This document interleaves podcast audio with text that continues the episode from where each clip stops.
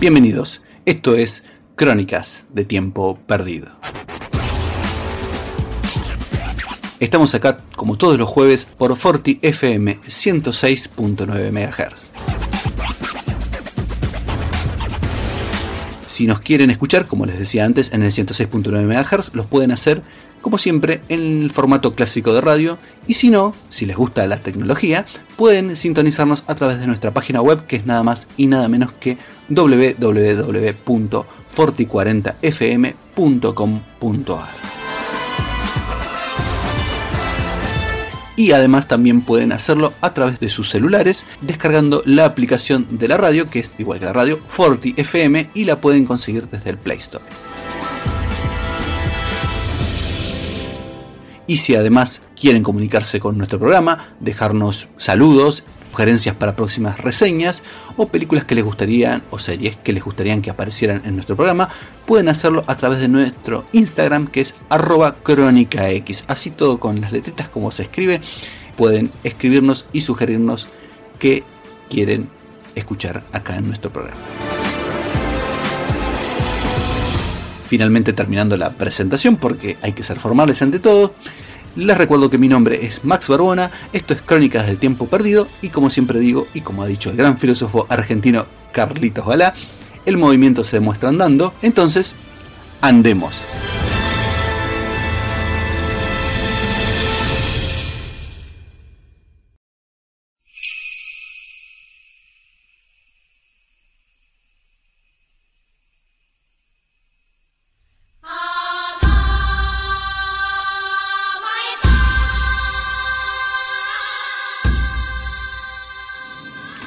Y en Crónica de Tiempo Perdido vamos a eh, reseñar un clásico de la animación japonesa.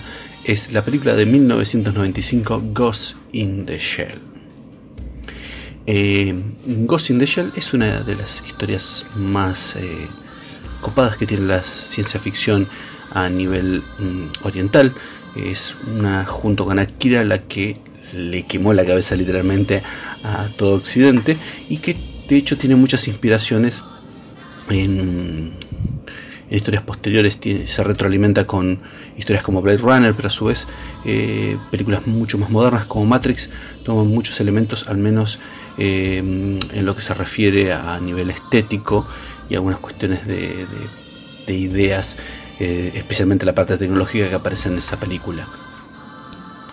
Ghost in the Shell, para el que no lo sepa, es la historia de de los miembros de la sección 9, una especie de grupo que se dedica a perseguir eh, terroristas eh, y hackers eh, informáticos que se dedican obviamente a ese mismo tipo de actividades. En este caso la mayor, una de los mayor Makoto Kusanagi, Motoko Kusanagi, creo que es Motoko Kusanagi más exactamente, es una de las protagonistas, en este caso es la protagonista del, del film, eh, junto con el resto de sus compañeros, están intentando detener a un hacker terrorista eh, llamado el Puppet Master. En este futuro eh, muy cyberpunk lo que sucede es que la mayor parte de la población tiene implantes cibernéticos incluso en, en su apartado cerebral, con lo cual eh, este Puppet Master eh, no solo puede hackear eh, computadoras y elementos robóticos, sino que también puede hackear los elementos mm, tecnológicos de los cuerpos humanos. en este caso, eso es una cosa que bastante la tiene a mal traer a, a nuestra protagonista, la mayor Kusanagi, porque ella es básicamente o casi completamente un cyborg eh, de su parte orgánica le quedaría nada más que su médula espinal y su cerebro. Entonces es em, cuando se empieza a implicar en este caso eh, empieza según palabras de su compañero Batu em, a actuar de forma extraña. Eh, la cuestión es que bueno Cocine Shell una de las cosas interesantes que tiene es que al ser una película de una hora y pico eh, la verdad es que no es muy larga, eh, una hora 22 creo son eh, más o menos lo que dura. Y la verdad es que está muy buena en ese sentido de... ¿Vieron cuando uno se queja que una película tiene mucho relleno o historias o tramas o subtramas que no se completan? Bueno, Ghost in the Shell es, es un thriller que está completamente desgrasado. O sea, no, hay nada que sobre, no hay romances forzados, no hay escenas de posición inútil. Eh, acá incluso muchas cosas se sugieren y se dan a entender. Algunas sin necesidad de profundizar eh, son muy quemacocos, muy, muy que te dejan pensando en muchas cosas, como la idea que son eh, ideas que subyacen y que a veces están súper expuestas dentro de la trama de la película, que es ¿Qué es lo que nos hace estar vivos? ¿Qué es lo que define nuestra humanidad? La forma de vida que tenemos, nuestros aspectos, nuestros recuerdos. ¿Qué pasa si lo único que queda de nosotros es eh, nuestro cerebro o al menos nuestra conciencia dentro de una eh, máquina? Eh, ¿Realmente somos nosotros? todos esos interrogantes se lo plantea la, la película y nos lleva a pensar qué es estar vivo, ¿sí? Qué es lo que somos, qué es lo que nos define lo que somos finalmente. Y todo eso se lo cuestiona el Estado Mayor, sin ser nada pesado, absolutamente dentro de una trama que tiene muchos elementos de, eh, mm, conspiración política, eh, una especie de guerra fría entre el gobierno nipón y, los norteamericanos, y finalmente eh, escenas de acción crudas, o sea, cuando meten un tiro, te vuelan la cabeza y con un uso de unas armas super, hiper, mega pesadas. Eh, pero bueno, todo eso comprimido, como les dije, en un relato de una hora y monedas. La verdad es que eh, hace maravillas Mamoru Oshii, el director de esta película. Eh, conocido también por dirigir la película de Pat Labor y ser un tipo bastante mítico en lo que se refiere a la dirección de anime en general. Eh, la, historia de Ghost in the Shell está basada en, un manga eh, escrito por Masamune Shirou, eh, que lleva el mismo nombre. según estuve leyendo por ahí, el manga, que la verdad es que no lo he leído, se centra especialmente esta historia que adapta en la película, más a la parte más policial de las aventuras de los protagonistas que al todo lo que postula muy forma bastante copada, como les dije, el personaje de la mayor Kusanagi en lo que respecta a la animación. Es una animación que ha envejecido espectacularmente bien, se ve fantástica. En mi caso me tocó ver la versión que están dando en la plataforma de Netflix, que me dio la sensación, porque para los que no lo sepan, yo la vi original en VHS. Eh, esta versión me parece que es la Ghost in the Shell 2.0, que tiene el agregado de algunas imágenes generadas por computadoras, se nota un poco el insert. Eh, la idea de por qué los quisieron poner para modernizar algunas cosas, pero la verdad es que estas imágenes generadas por computadoras agregadas eh, es como que pierden en comparación con el laburo del dibujo en 2D, que la verdad es que se ve fantástico.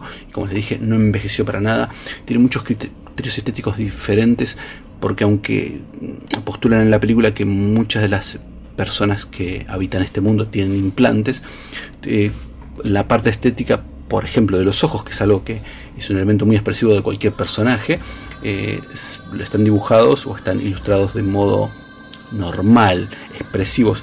En el caso de la mayor Kusanagi, al ser eh, todo su cuerpo cyber, como les dije, y nada más que su cerebro y su médula espinal orgánicas, optan por dibujar sus ojos como, como, lo que se llama ojo de muñeca, o sea, no hay brillo, como si no tuvieran vida, y entonces me da la sensación que lo iguala estéticamente a los ojos blancos de Batman en, en los cómics o al alguien que no tiene ojos, porque si uno no puede descubrir el brillo o la forma o en que mira un personaje, eh, en la mirada propiamente dicha, uno nunca tiene muy claro que para qué lado, para qué lado nos va a salir, eh, en este caso la protagonista. Eh, como les dije, la peli es muy interesante, se te pasa volando. Y sin embargo también tiene un montón de contenido y un montón de ideas que eh, obviamente se fueron expandiendo en, otros relatos eh, como eh, la serie Ghost in the Shell Stand Alone Complex o incluso que esta película tiene una secuela que se llama Ghost in the Shell Innocence que la verdad es que no tengo un gran recuerdo de esa película, a pesar de que la vi un par de veces, tendría que repasarla. Eh, como para ir redondeando, les puedo agregar que también la música es muy buena, es del músico Kenji Kawai, quien, para el que no lo sepa, ha, hecho muchas bandas de sonidos, para diferentes películas, dentro de no solo del anime, sino del live action. En este caso, el que se tome la molestia de escuchar 5 minutos el tema principal de la banda de sonido de la saga de películas de Ip Man protagonizadas por Donnie Yen, eh, podrá disfrutar de los leitmotivs y de la música del señor Kenji Kawai. Así que ahí tienen Alto Cocktail Ghost in the Shell eh, animada, la pueden encontrar en la plataforma de Netflix y no les prometo nada, pero en algún momento voy a encargar el live action que se hizo en Occidente, pero por ahora les sugiero que antes, si no vieran el, que hicieron con Scarlett Johansson, vayan y vean el original eh, dirigido por Mamoru Oshii, eh, Ghost in the Shell del año 1995 en la plataforma de Netflix.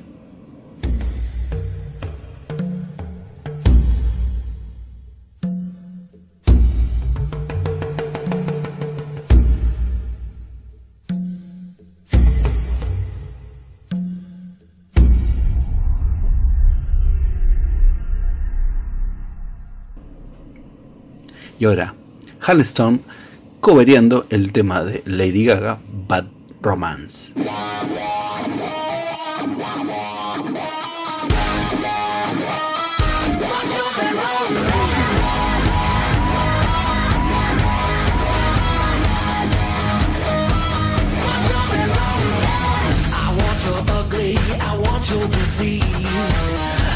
I want your everything as long as it's free. I want your love. Love, love, love. I want your love. I want your drama, the touch of your hand. I want your leather studded kiss in the sand. I want your love. Love, love, love. I want your love. You know that I want you. And you know that I need you. I want it bad,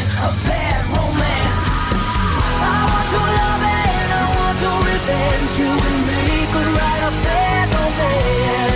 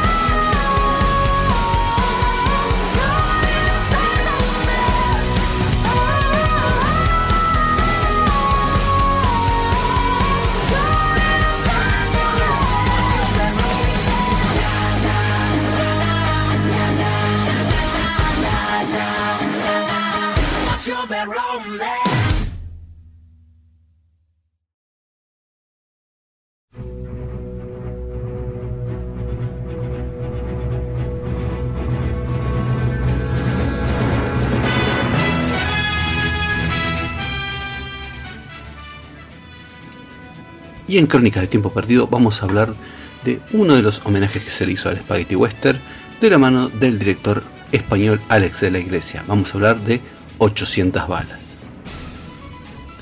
800 balas nos cuenta la historia de eh, Julián Torralba, un stuntman que se dedicó a protagonizar muchas películas del Spaghetti Western en la, eh, en la época en que se filmaban en el desierto de Almería, sí, para el que no lo sepa, eh, los spaghetti western, o sea, los western que se filmaban con mucho personal italiano, eh, por lo general eran producciones italianas, exploitation, con algún actor eh, norteamericano conocido, vagamente al menos, y filmados por lo general, porque era un poco más barato todavía, en el desierto de Almería, en España.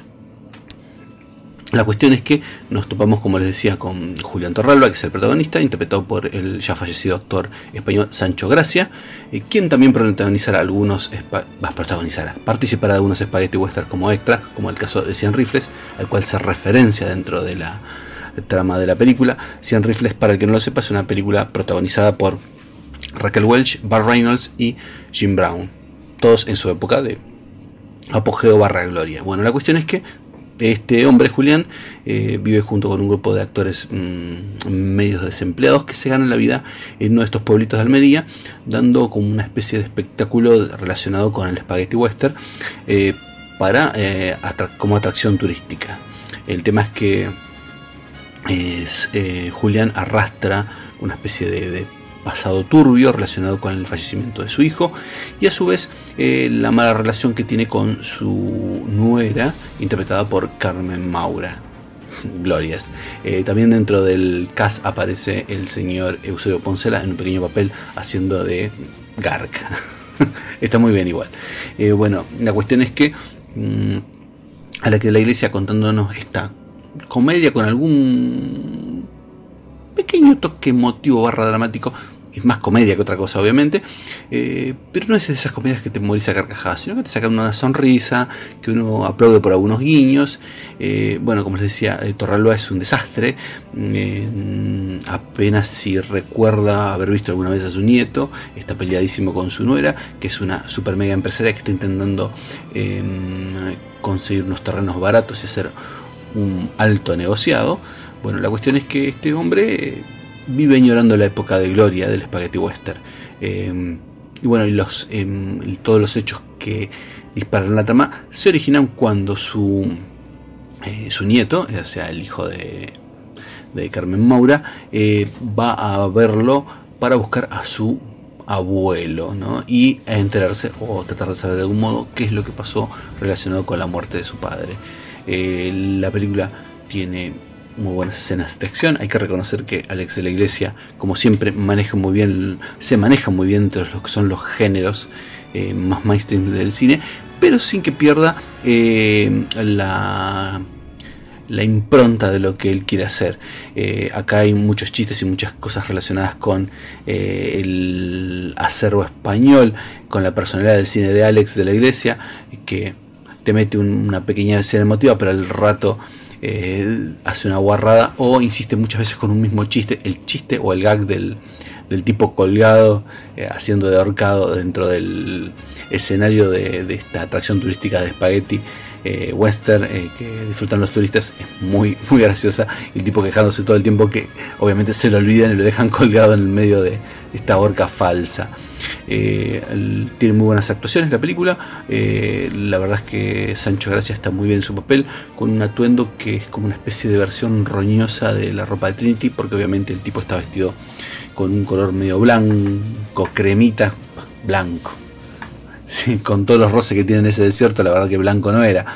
Y es curioso porque, aunque la estructura de la película sigue esta cosa más de comedieta con un toque dramático, eh, lo interesante es que cada escena o cada punto pivotal de la película tiene eh, algún elemento que remite a la spaghetti western.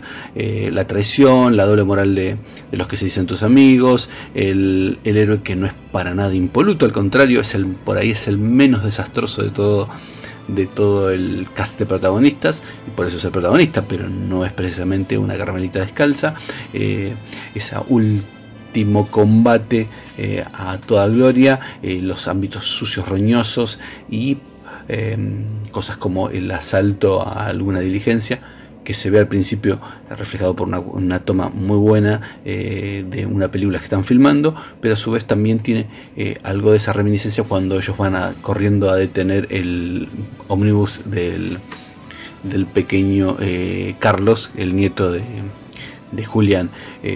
Puedo poner algunos ejemplos. La verdad es que respeta muchos de los tópicos del espagueti dentro de una película que es como les decía, es más una comedieta. Eh, pero bueno, a eso mm, hay que aplaudirlo de pie al señor de la iglesia, que la verdad es que se nota que ha mirado muchos, muchos, muchos spaghetti western. 800 eh, balas la pueden encontrar en la plataforma de YouTube.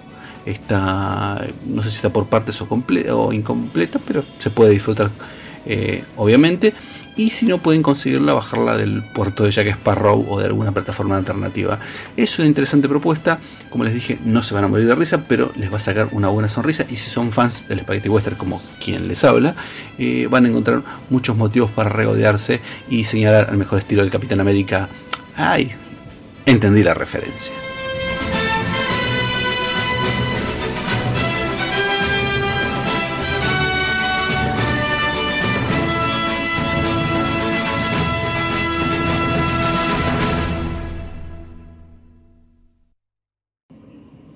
Y llega la música de la mano de Our Last Night y el tema de NSYNC, obviamente una versión muy muy copada de Bye Bye Bye.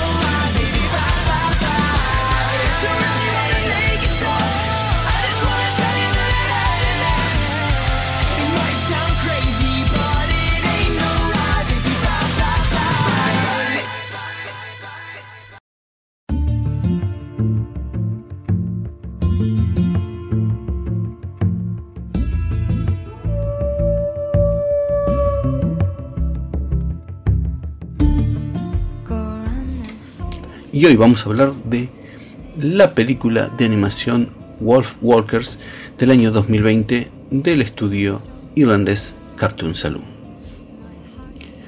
Wolf Walkers nos cuenta la historia de Robin, una chica inglesa que junto con su padre eh, terminan en tierras irlandesas em, para vivir bajo el mando de Lord Protector, eh, el señor Cromwell, em, quien eh, está decidido a hacer avanzar su civilización a costa de, de eliminar y y desaparecer los bosques donde viven en general los lobos. Em, el tema es que estos lobos están de algún modo influenciados y, y comparten lugar con una raza de humanos llamados los Wolf Walkers, que son em, seres humanos que cuando duermen pueden eh, tomar la forma de, lobos, mientras sus cuerpos dormidos quedan en, otro lugar, por lo general protegido. Em, Robin accidentalmente conoce a Mev, una, chica que junto con su madre son uno de los últimos Wolfwalkers y, y empiezan a desarrollar una amistad mientras Robin intenta soportar la represión y las reglas que impone el régimen inglés en esas tierras y a su vez la testarudez de su viejo que está muy preocupado por el tema de que ya no le pase nada al mejor estilo Marlin de Buscando Nemo eh, porque obviamente es una promesa que le hizo a la fallecida madre de Robin. Acá tenemos la tercera pata de las películas de la trilogía irlandesa de, Tom Moore, el director de esta película. Eh, antes teníamos a Son of the Sea y The Secret of the Kills, eh, que son excelentes películas y que ya vamos a poder tomarnos la molestia de reseñar. Pero bueno, en lo que respecta a, las películas de, este estudio.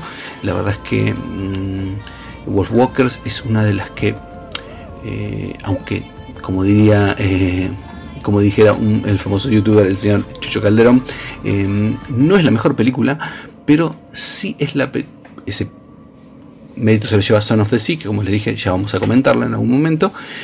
Wolf Walkers lo que tiene de interesante es que es una película que está muy equilibrada en lo que respecta a su soundtrack, su historia eh, y a la belleza de sus imágenes.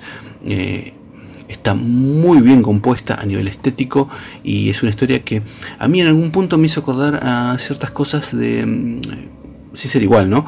A Princess Mononoke del estudio Ghibli por el hecho de que en algún momento un elemento de tecnología eh, humano o de civilización va arrasando con algún elemento natural, eh, en este caso es el bosque y los, el bosque habitado por los lobos.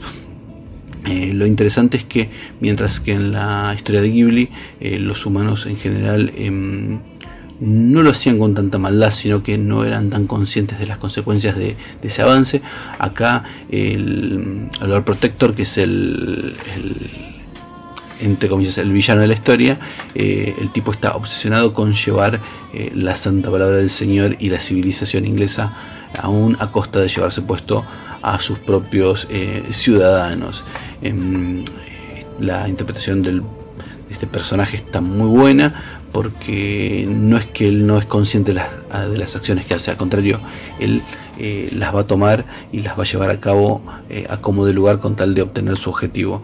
en cuanto a los personajes protagonistas, eh, Robin está, es una chica que tiene un espíritu que intenta ser libre em, y el encuentro con Mev, eh, con esta chica de, que es una Wolf, Walker, eh, le permite a ella em, abrazar esa libertad y a su vez eh, tratar de convencer y tratar de llevar para ese lado a su viejo, e interpretado por John Bean obviamente, em, que, que es bastante tosudo pero que en el fondo tiene es un buen hombre eh, o intenta hacer lo correcto. Eh, también otra cosa interesante que tiene la historia es em, la forma en que están presentados la gente de ese lugar, que aparentemente o pareciera estar de acuerdo con el Lord Protector, pero en realidad están obligados porque si no obedecen a este gobernante la van a pasar mal. Entonces cuando llega el momento en que ellos empiezan a hablar del Wolf de los Wolf Wolf Walkers em, desatan la ira de su, de su jefe precisamente porque él considera que son cuestiones paganas y para esta gente que vive en ese lugar es algo tangible y real el hecho de estos que caminan entre los lobos. Em, recalco también, al margen, sé que parece exagerado un poco eh, me repito, pero a nivel visual la película, más allá de que la historia es bellísima, eh, está muy bien eh, contada y tiene muchísimos momentos emotivos, porque siempre te tiene en vilo que probablemente a alguno de los protagonistas les pueda pasar algo malo, y en eso está muy bien construida y narrada la película. es una propuesta que tiene a nivel visual, es impresionante, o sea, cada diseño de los personajes, tiene una composición, unos colores hermosos, los fondos son unas tremendas ilustraciones y a su vez los personajes, a pesar de que a primer golpe de vista parecen sencillos, están muy bien pensados eh, desde la forma en que están diseñados hasta los colores, incluso se nota mucho en los personajes que viven en el bosque, algo que es interesante, como si el trazo de, de estos dibujos animados fue, hubiese sido hecho con unos bocetos furiosos y después se pintaron arriba porque incluso si uno llega a prestar un poco de atención puede ver eh, las líneas como si hubiese quedado el bocetado de, los personajes antes de que lo animaran y no se lo borraron y es, es un plus, eh, mm, como les puedo decir?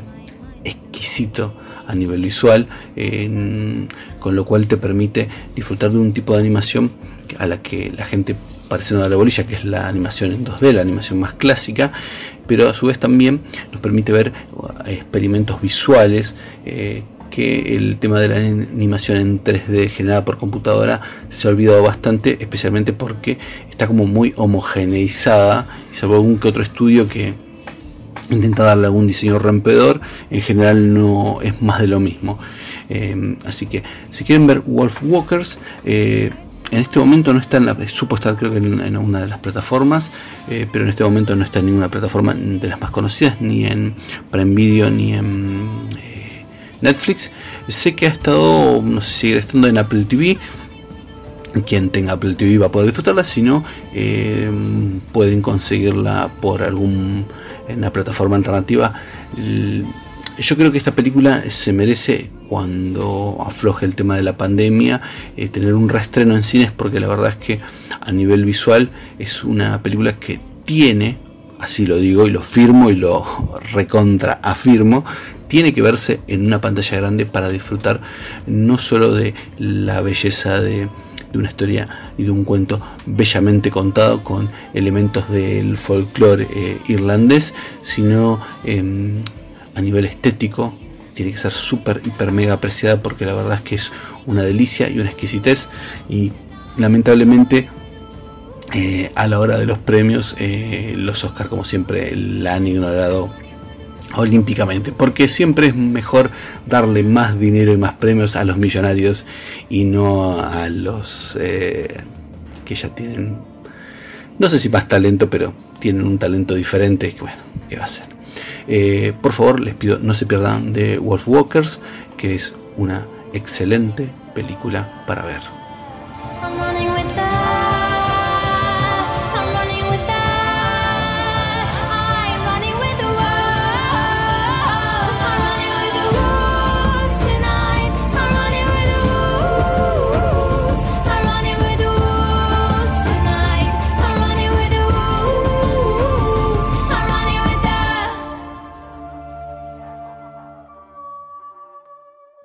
Y en Crónicas de Tiempo Perdido la música con la banda First to Eleven y el tema de Cristina Aguilera, Jenny in a Bottle.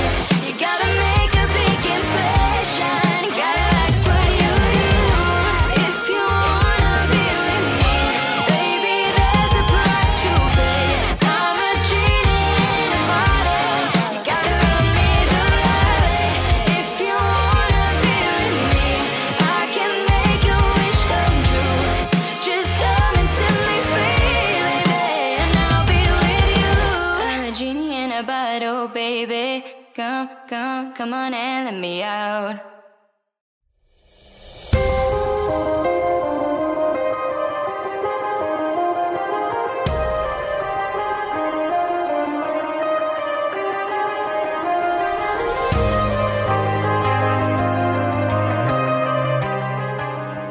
Y llegamos al final de Crónicas de Tiempo Perdido. Esto ha sido todo por el día de la fecha. Espero que hayan disfrutado del programa. La semana que viene tenemos más reseñas de películas y de series acá en Forti 106.9 MHz. Los espero la semana que viene, el próximo jueves. Y por lo tanto, hasta que nos veamos, tengan una muy buena semana.